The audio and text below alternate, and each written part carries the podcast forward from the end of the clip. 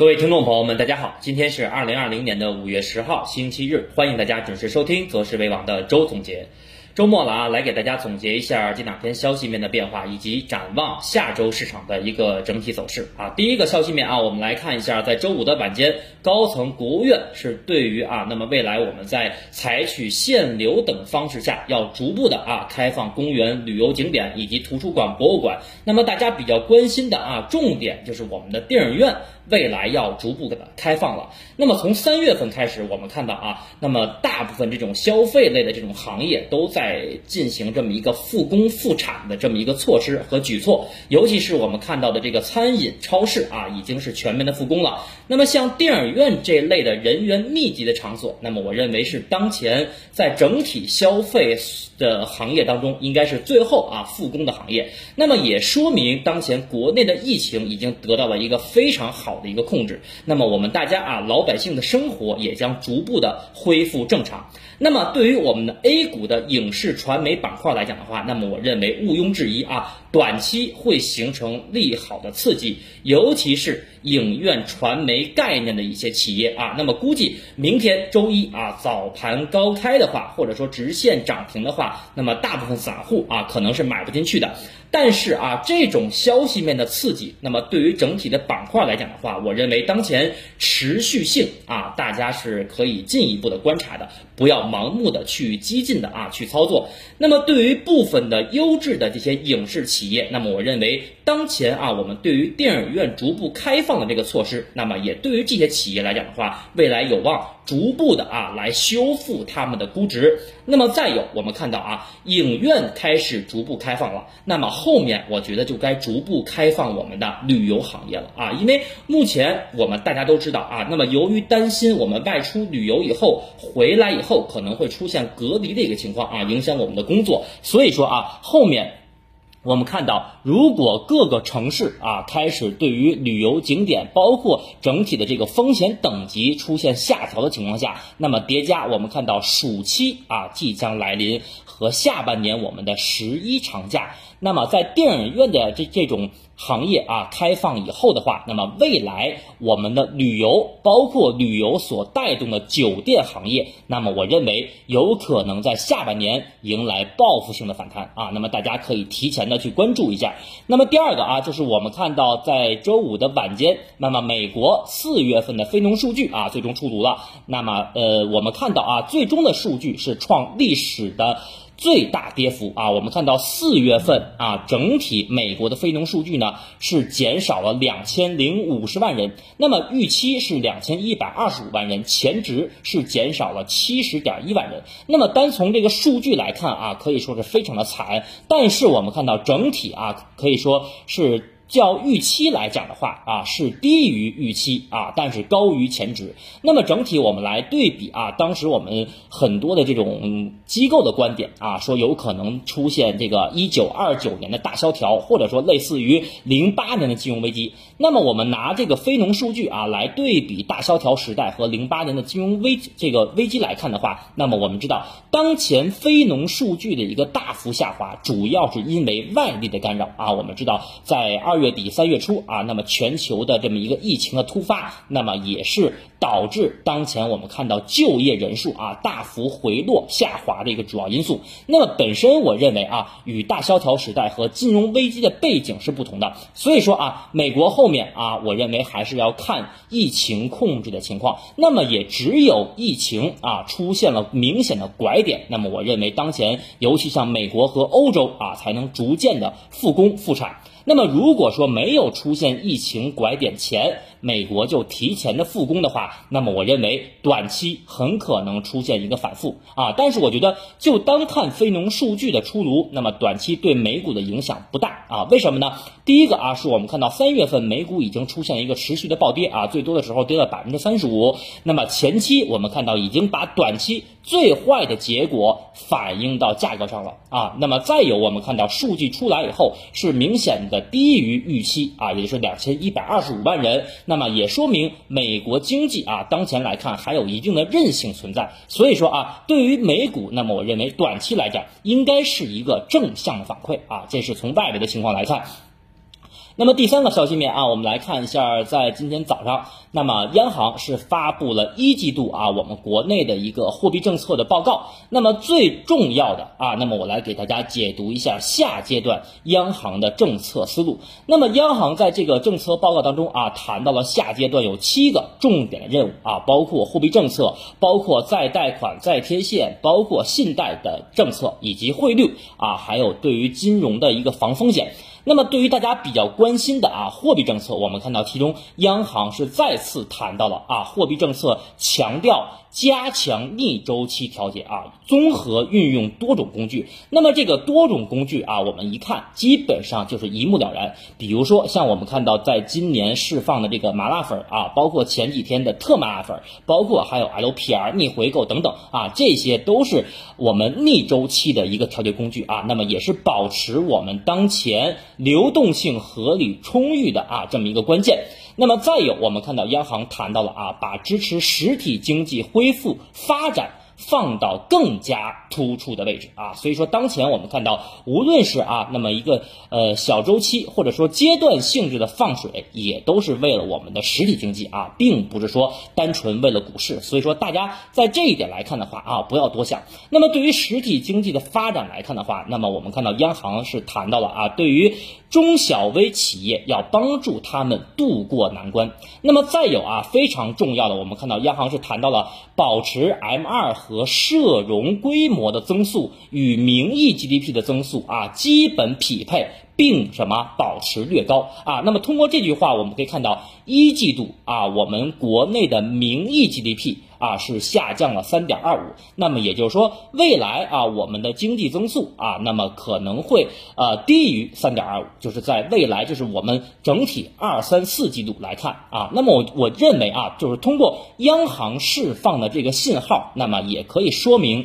今年我们国内的经济啊稳增长的任务并没有放弃啊，如果是要放弃的话，那么央行我觉得就不会谈这句话了啊，就是保持 M 二和社融规模的增速。速与名义 GDP 增速啊基本匹配，并略高啊，并略高。大家注意，所以说啊，通过央行释放的这个重磅信号，那么我认为在当前，尤其是全球疫情覆盖啊，导致全球经济出现衰退的背景下。那么我们国内的政策会持续发力啊，但是跟零八年的金融危机的当时的背景是不同的，所以说这次啊，我们的经济的政策主要的方向是什么？还是实体经济。那么我认为啊，对于实体经济的帮持也好，扶持也好，那么我认为对于股市来讲，中长期是利好。为什么呢？因为只有我们的企业盈利真正上去了，那么我们的股市才会越来越好啊。那么当前我们看到央行的表态啊。不搞强刺激的信号也是十分明显啊，所以说未来一个阶段，我们说阶段性的宽松可能会看到啊，但是我们说全面的放水、大水漫灌不太可能。那么对于降息的这个观点，那么我认为啊，在全球央行。都在出现降息的一个背景下，包括大部分国家啊，有一些这个欧洲的国家，当前的利率已经到了负利率时代，所以我认为未来我们国内降息啊，只是时间的问题。那么再有啊，我们看到央行是谈到了对于房地产啊，再次提出了房住不炒的主义调，并且谈到了啊，要强调什么政策的连续性。一致性和稳定性啊，大家注意，连续性、一致性和稳定性说明什么？说明我们房住不炒的大方向主基调是不变的啊。但是同时，稳定性又说明什么？我们的房价也要保持稳定啊，不能出现大幅的波动。那么在金融风险方面，我们看到央行谈到了确保风险总体可控啊，持续收敛。那么持续收敛这个词是当前我们看到第一次啊提出持续收敛，说明当前我们在局部的领域已经出现了风险啊，这个大家要注意。那么坚决守住不发生系统风险的底线啊，这个跟我们前几次的呃政治局会议是一脉相承的。那么总体来看啊，我们看到央行的这次啊货币政策报告啊，那么对于货币政策的一个呃。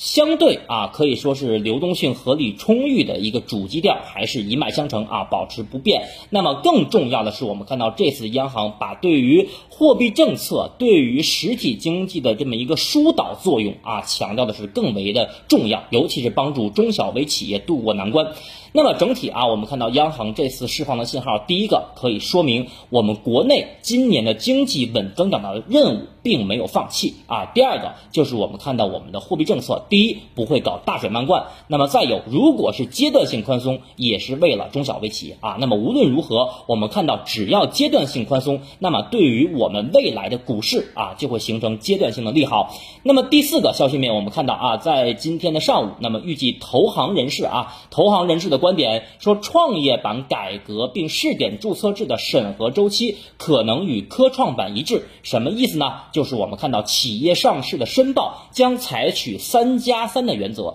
那么三加三是什么意思？就是审核不超过三个月，回复也不超过三个月啊，这就是一个三加三的原则。那么通过这个人这个投行人士的预计啊，将在今年的八月份左右正式推出创业板改革注册制啊。那么我个人。认为啊，这个时间八月份应该比我们大多数人想的预期的时间要快。那么这也是体现了高层对当前资本市场改革的决心。那么对于大部分散户来讲啊，这里面我还要跟你们讲，对于大部分散户，那么我认为未来你们的选股难度会大大的增加。那么尤其是当前我们看到的一些两块以下或者在一块钱附近的低价股和 ST 啊，因为 ST 未来。要不然就摘帽啊，要不然就退市。所以说，对于这两类个股，我强烈的建议你们啊，打死都不能碰。要不然你们就会看技术啊，会看基本面；要不然你们就别乱碰这种个股啊，跟着机构去做，跟着机构走，或者直接去银行买公募基金，这是最稳健的投资方式啊。从中长期来讲啊，所以说我觉得，呃，八月份啊，我们看到创业板注册制以后啊，对于当前市场你们的选股难度啊逐渐加大啊，大家在呃，尤其是在股票投资上一定要小心啊。那么最后一个消息面啊，我们看到在周五的晚间。啊，那么互联网贷款啊，那么我们看到银保监会对于互联网贷款是提出了新的要求，那么不得用于购房和炒股啊。其实这一条是前几年的一个老的规则了啊，只不过当前我们看到新老划分有一个时间上的过渡啊，大概是两年左右。那么对于当前我们看到互联网贷款啊，不得用于购房和炒股，包括什么金融类的衍生品。啊，比如说什么原油啊，包括前期我们看到的这个原油宝啊，包括各种的股指期货啊，这都算金融类的这个衍生品啊，包括这个黄金的 T P 啊，也都算。那么消费类的个人贷款的额度啊，不超过二十万。那么对于这个应该怎么理解？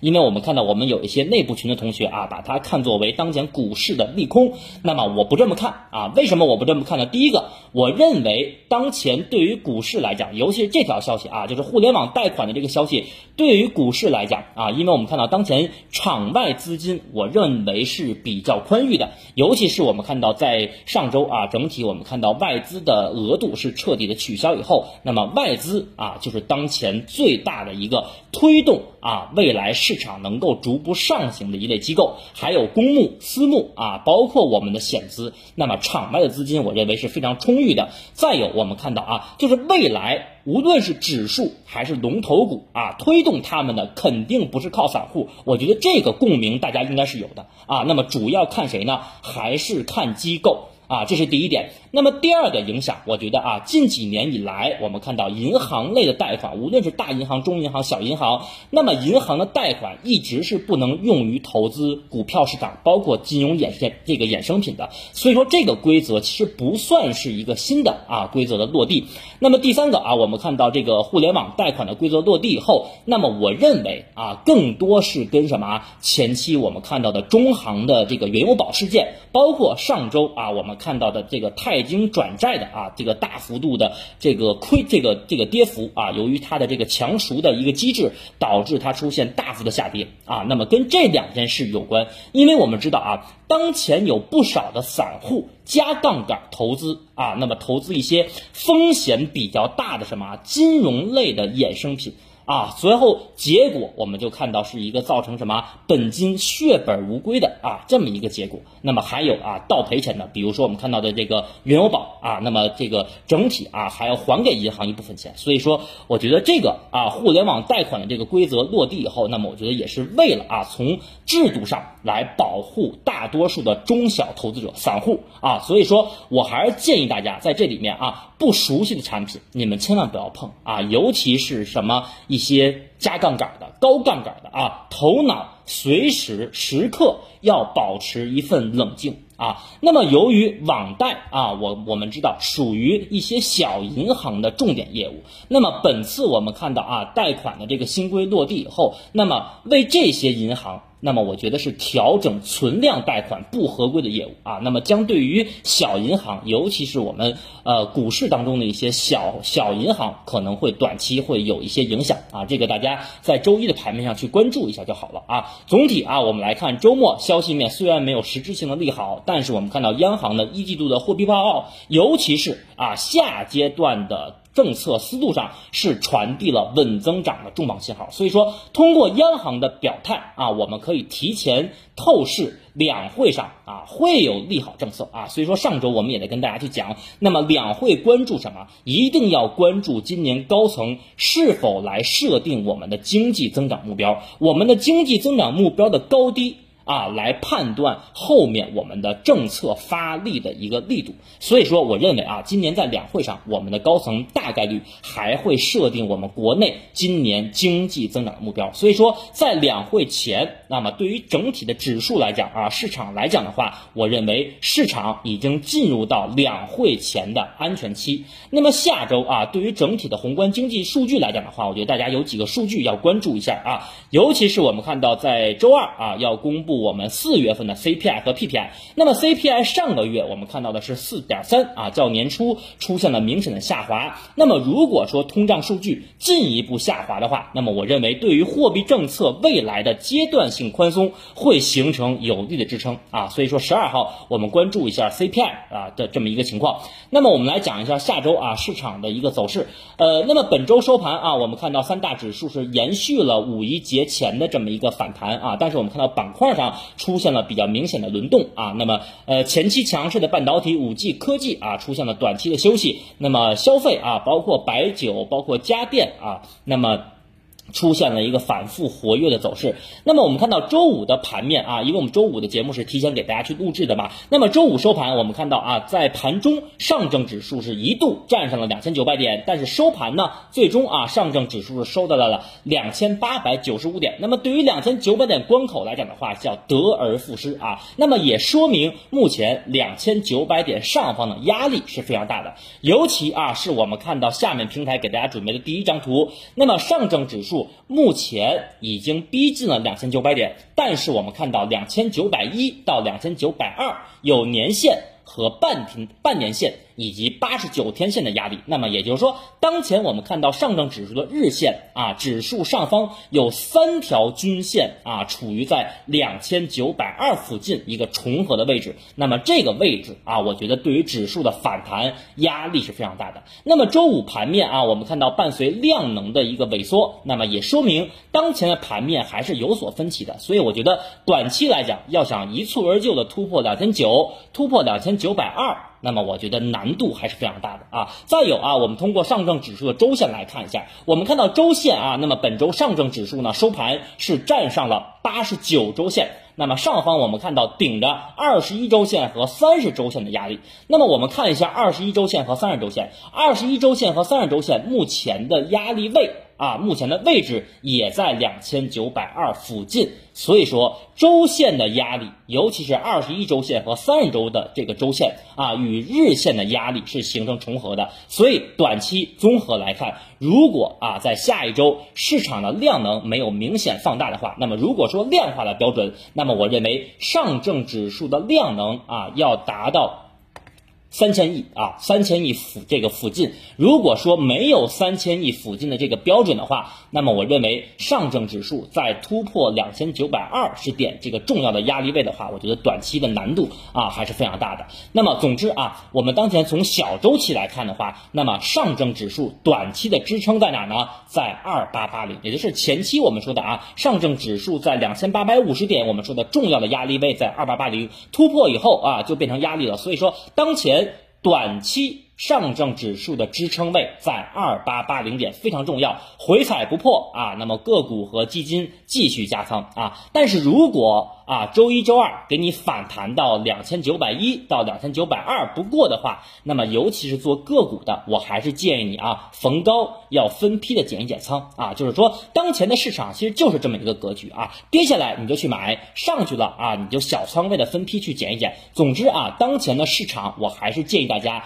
不宜。盲目的追高啊，但是两会前指数进入了安全期，也没有太大的风险啊。那么从深成指和创业板周五收盘来看的话，我们看一下平台下方的第二张图。那么创业板和深成指啊，已经是出现了三十分钟的顶背离结构，而且这个顶背离结构已经形成了啊。那么上证指数目前没有三十分钟的顶背离结构。那么我们知道，三十分钟级别属于周期当中的较小级别啊，所以说对于指数调整的压力和影响，我认为整体的影响不大。所以说啊，短线如果说深成指和创业板借助三十分钟的顶背的结构啊，向下调整一下。但是不破重要的支撑位，我认为也是好事儿啊。那么创业板短期的支撑位，我认为是在两千一百一到两千一百一十五点啊，就在这五个点的区间。所以我说我们在三十分钟图啊，可以看到我画这条黑色线。那么我们看到啊，创业板指数在下方，也就是这个三十分钟的第一个缺口啊，二幺幺零到二幺幺五的这个支撑，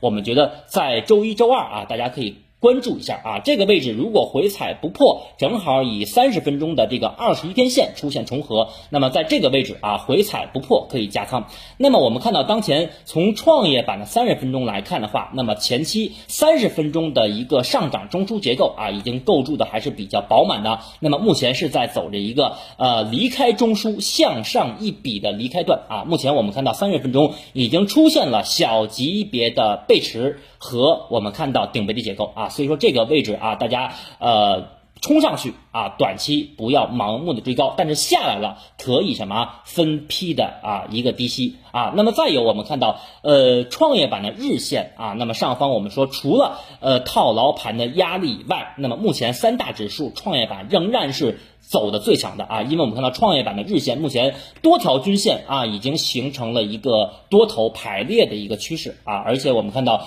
呃向上再去挑战前期新高两千三百点附近，我认为是呃后面啊对于创业板来讲是一个大概率的这么一个事件，所以说对于创业板来讲的话，那么短期仍然是保持着强于主板的啊这么一个观点啊，那么这是创业板的一个情况啊，那么总体来看啊，那么我认为下周啊市场有可可能出现短线的调整，但是市场短线的下蹲啊调整，我认为恰恰是给当前等待调整的这些投资者分批低吸的机会啊。那么到了压力位啊，大家要注意，两千九百一、两千九百二不可能一蹴而就啊。到了这个位置。做个股的该分批的减仓，你还是要减仓的。那么从当前市场，我们说从定性的角度上来讲的话，那么当前市场的反弹与年初的那种中期反弹的行情是不一样的啊。这个观点我们在最近一周一直在强调。那么目前我认为是两会前政策利好的预期叠加全球疫情已经出现了缓和的一个共振下。啊，指数震荡上行，但是呢，从走势结构来看的话，我认为还是先看反弹。并非反转啊，并非反转。那么从板块的结构来看的话，我们看到啊，由于周末啊，那么我们国内电影院逐步开放的消息，那么短期啊，尤其是明天开盘，对于影视传媒会有一定的刺激。那么持续性，我觉得有待观察啊。对于这种呃短期受到消息面刺激的这些个股来讲的话，那么我觉得你不不用啊，也不要盲目的去追高。那么再有一点就是我们看到这个芯片半导体啊。方向，那么我觉得要抓住龙头啊，尤其是找一些均线趋势已经出现拐头向上的这些标的啊，回踩不破可以积极做多。那么回踩到哪呢？尤其是回档五日线和布林线指标在中轨上方出现企稳不破的。这种标的啊，所以我觉得这类标的大家可以重点的去关注一下。那么消费板块当中的啤酒和家电啊，我觉得也可以适当的积极去关注。那么以及两会啊，还有两周的时间，两会前的农业板块可能还会有反复活跃的一个机会啊。这是我对于下周啊，或者说在两会前板块方面的一些机会的观点。那么再有一点啊，就是我们看到呃，如果未来上证指数啊，在第一次冲关。两千九百点失败以后，那么第二次如果指数再度冲关两千九到两千九百二的话，那么我觉得大概率还会启动券商板块。所以说，券商板块能否发力，是成为指数能否冲关的重要的一方面啊。所以我觉得当前，尤其是一些小券商在低位有补涨需求的小券商，我觉得大家可以短期去关注一下啊。但是券商并没有出现反转的走势啊，还是那个观。点，那么整体上，我觉得个股的操作啊，在下周包括两会前要什么呢？就要轻指数。重个股啊，我们看指数横盘，如果个股保持活跃的话啊，大家依然可以放心的去做啊。那么再有一点就是公募基金方面啊，我还是认为以科技啊，包括半导体、五 G 芯片啊，包括自主可控这一类的，以科技加消费方向的主动管理型基金为主啊，一定要配置主动管理型基金啊，因为我们说了，可能未来一段时间大家要起码轻指数重个股。啊，所以说公募基金的加仓方式一定要记住啊，买阴不买阳。那么两会前，我还是认为指数已经处于阶段性的安全期啊，逢阴线啊，逢单天的一个调整或者出现长下影线的这么一个机会，可以逢调整去加仓啊。这是我说的以老基金为主。那么对于公募基金来讲的话，我建议大家仓位可以保持在七成左右啊，切勿满仓，